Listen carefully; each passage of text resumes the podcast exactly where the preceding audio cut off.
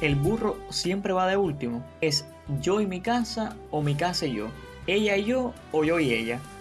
Si alguna vez le has corregido esto a alguien, acompáñanos porque sobre este mito hoy hablaremos en el podcast Píldoras Buen Idioma. Nexos Radio presenta Píldoras Buen Idioma, un programa semanal en defensa de la lengua.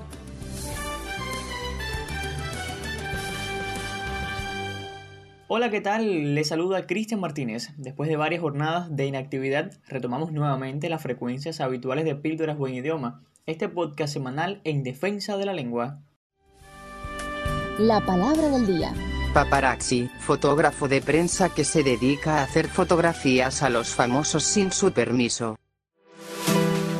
El burro delante para que no se espante. Con este dicho u otros similares se suele censurar a quien en una enumeración se nombra a sí mismo en primer lugar, pero modestia aparte, es incorrecto desde el punto de vista lingüístico decir yo y Santiago en vez de Santiago y yo. ¿Qué dice la nueva gramática de la lengua española al respecto?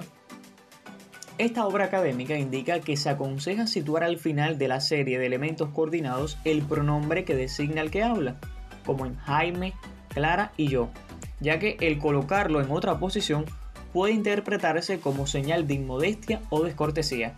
Sin embargo, decir yo y Santiago no es incorrecto ni nunca lo ha sido, aunque las normas de urbanidad aconsejen mencionar primero al otro. De hecho, así lo explicó el Departamento de Español al Día de la Real Academia Española. No es nada difícil encontrar en prestigiosos autores de todas las épocas ejemplos en los que el pronombre que designa al hablante es el primero de una serie, larga o corta, de elementos coordinados. Tanto es así que, como señaló la academia, hay ocasiones incluso donde el orden adecuado viene determinado por el contexto y puede ser relevante no citarse en último lugar.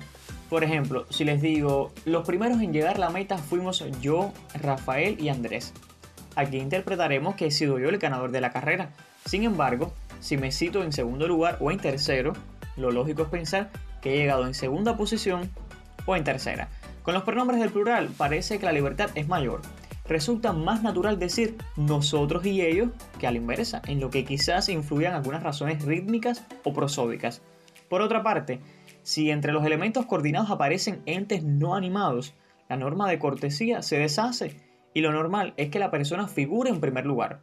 Es mucho más frecuente decir yo y mis libros que mis libros y yo.